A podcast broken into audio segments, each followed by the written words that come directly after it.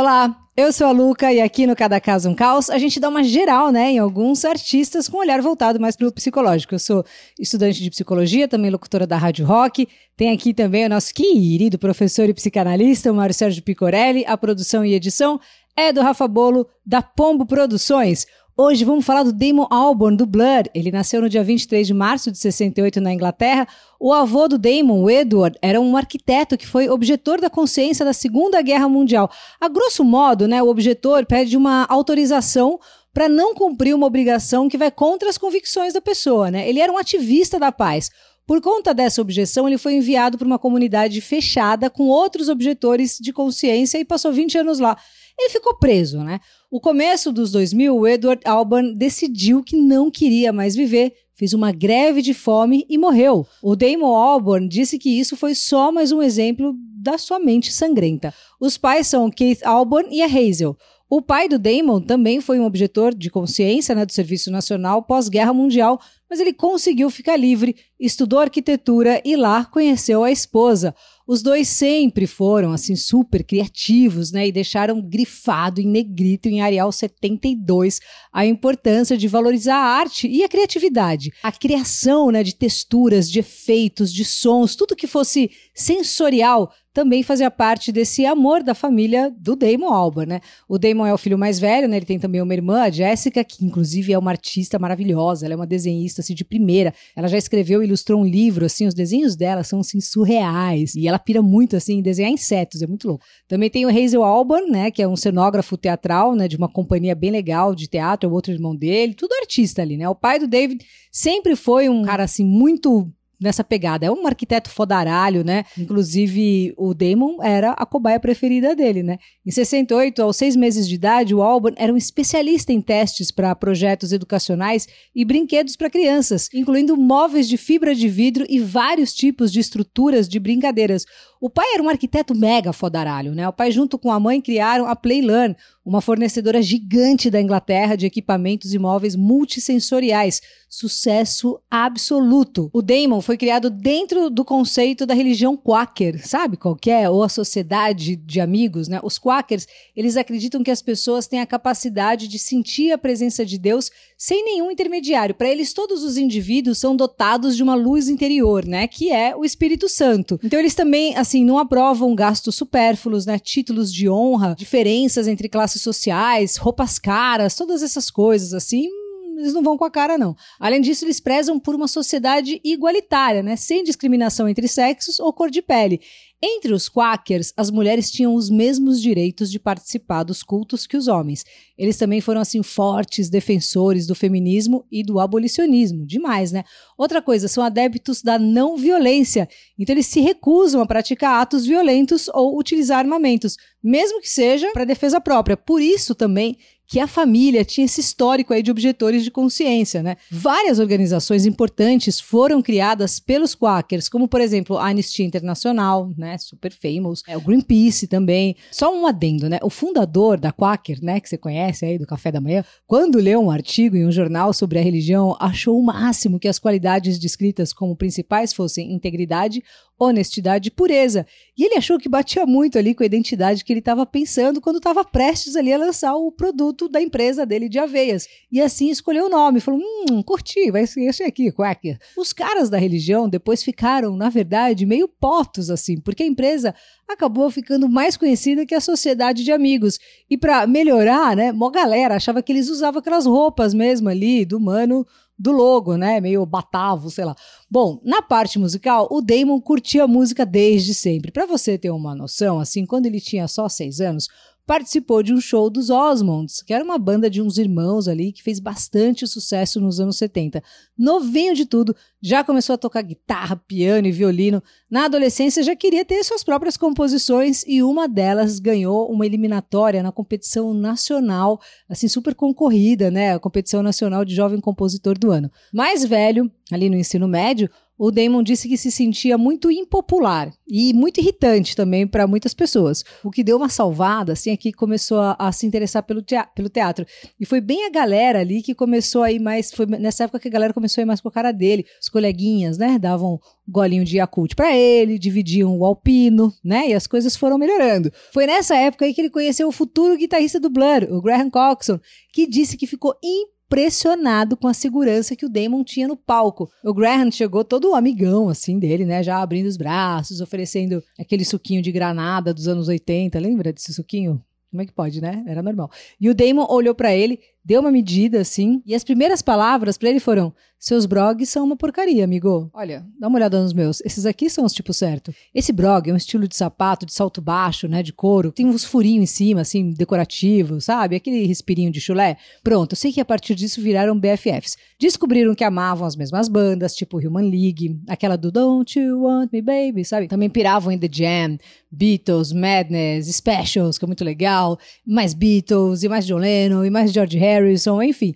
E ele teve algumas bandas, né? Muda nome aqui, muda ali, e tudo ia se transformar quando ele se matriculou num curso de música, né, no Goldsmiths College de Londres em 88. E você que inclusive está assistindo a gente aí também pode aproveitar e estudar música, sabe? Assim, não precisa ficar se achando que ah, não tem tempo mais, não dá. A filosofia principal da Music Dot é que qualquer um em qualquer idade pode aprender a tocar um instrumento. O negócio é praticar, então pratica dentro aí do seu tempo, onde você preferir, tudo online com professores de verdade. E para os inscritos aqui do canal, tem plano exclusivo e de 45 reais mensais para você fazer quantos cursos quiser. Olha que legal. É só clicar no link que está na descrição, que é musicdot.com.br barra promoção barra Luca. Então, bora fazer estudar música, que é o maior dos, dos da hora. E ele estudava música, né? E fazia vários corres. Antes do Blur, ele até tentou uma carreira como mímico, sabia? E também trabalhou como ajudante de chá no estúdio Beat Factory, pois é. O Alex James, o baixista, locutor também e quejeiro, entrou para a gig que já tinha né, o Graham Coxon e o Damon Albarn. E o programador de computador, o Dave Roundtree, isso em 88, né? A banda chamava Seymour até então, né? Tem esse adendo. Eles fizeram alguns shows, né? Angariaram um público e com isso a banda assinou um contrato com a gravadora que é a Food Records, que era um braço ali da EMI, né? Mas tinha uma única exigência, que a banda mudasse o nome. Para isso a gravadora, ó, pega essa listinha. Entregou uma listinha com vários nomes e eles escolheram então Blur.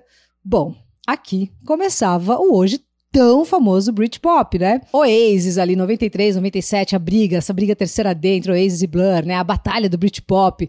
Os caras estavam bombando, sucessos ali absurdos, né? Do Blur, como Girls and Boys, a belíssima Coffin TV, There's No Other Way, maravilhosa. A Ultra Famous Song 2, né? Aliás, esse era um nome provisório, sabia? Porque era a segunda música do álbum, tem dois minutos e dois segundos, dois versos, dois refrões, e foi o segundo single do disco fenômeno absurdo. A banda ganhando dinheiros, milhões de dinheiros, fazendo sucessos. Aí você já sabe, né? Quem é perito aqui de cada caso um caos, já percebeu que o problema costuma entrar aqui, quando a pessoa realiza e ultrapassa o sonho, né? Cheio de dinheiros, aparecem também os alpinistas sociais e uma sensação de poder, né, que ele nunca tinha pensado em experimentar. Um amigo, entre aspas, né, foi até a casa do Alban e levou, sabe o que para ele de presentes?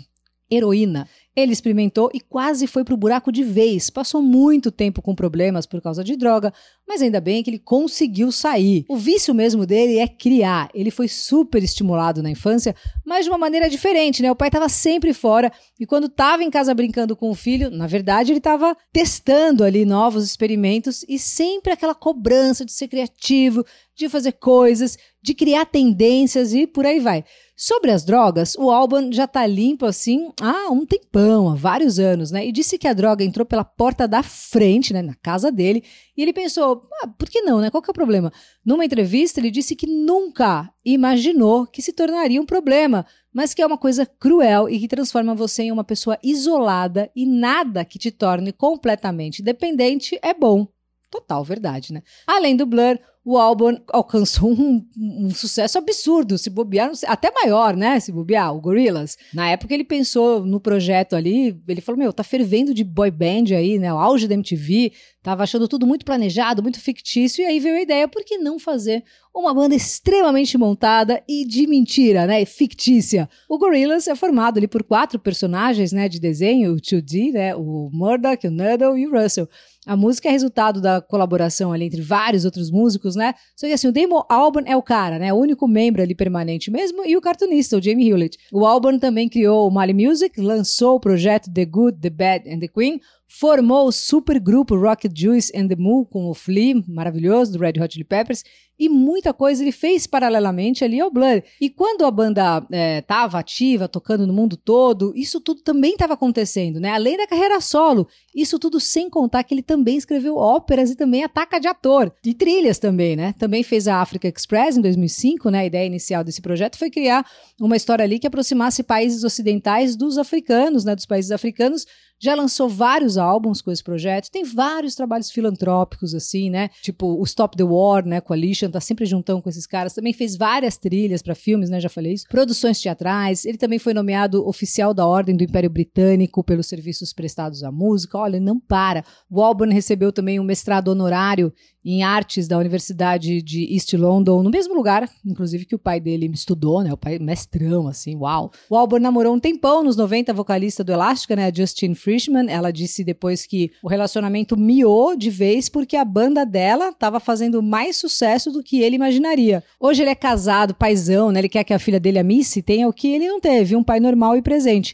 A esposa é a Suzy Winsley, né? Tá com ele desde o final dos anos 90 e moram de boa lá em Notting Hill. Aquele lá do filme da Julia Roberts, maravilhoso esse filme. Hoje ele tá mais mansinho, né? Teve uma época que ele era mais cara virada, assim, se achava pra caramba, né? Tava sempre na defensiva, mas disse que a meditação tem ajudado muito ele, que essa técnica deveria ser ensinada assim nas escolas primárias.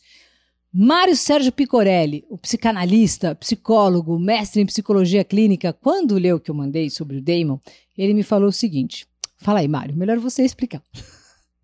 Pessoal, um grande abraço. Após ler o texto que a Luca me enviou sobre Damon Albarn, eu disse para ela, Luca, eu lamento, nós não temos assunto para comentar nesse texto. O Damon é um cara super normal, criativo, faz o que gosta da vida, se livrou das drogas e está tocando a vidinha dele. Então, Luca, lamento, não temos tema. Foi nessa altura que mandei outra mensagem para Luca dizendo: Luca, você percebeu que quando temos uma pessoa normalzinha, entre aspas, como Damon, Parece que nós não temos um tema? Quase que de imediato eu me perguntei pelo oposto. Que necessidade humana é essa de buscar o psicopatológico, o bizarro, o diferente, o estranho, e não encontrar tema para o comum, como parece ser a vida do Damon Albarn? Como é atraente para nós as loucuras do Jim Morrison, que delira com os índios no deserto matando gente. Vejam nesse episódio. Como nossas emoções se abalam quando vislumbramos a dependência afetiva da Tina Turner. E outras histórias de astros da música que já renderam muitos temas sobre o sofrimento e a loucura. De onde vem essa atração humana pelo diferente, pela loucura, pelo deleite com o sofrimento alheio, ao invés da coisa normalzinha? Por incrível que pareça, minha gente, Freud, em seu artigo de 1906, denominado Personalidades Psicopáticas do Palco, já havia se atentado para essa questão. De acordo com ele, nós nos deleitamos com o sofrimento do outro porque é o outro quem está sofrendo as dores, os dramas, as histórias tristes, as loucuras, e não nós mesmos. Trata-se de uma ilusão, portanto.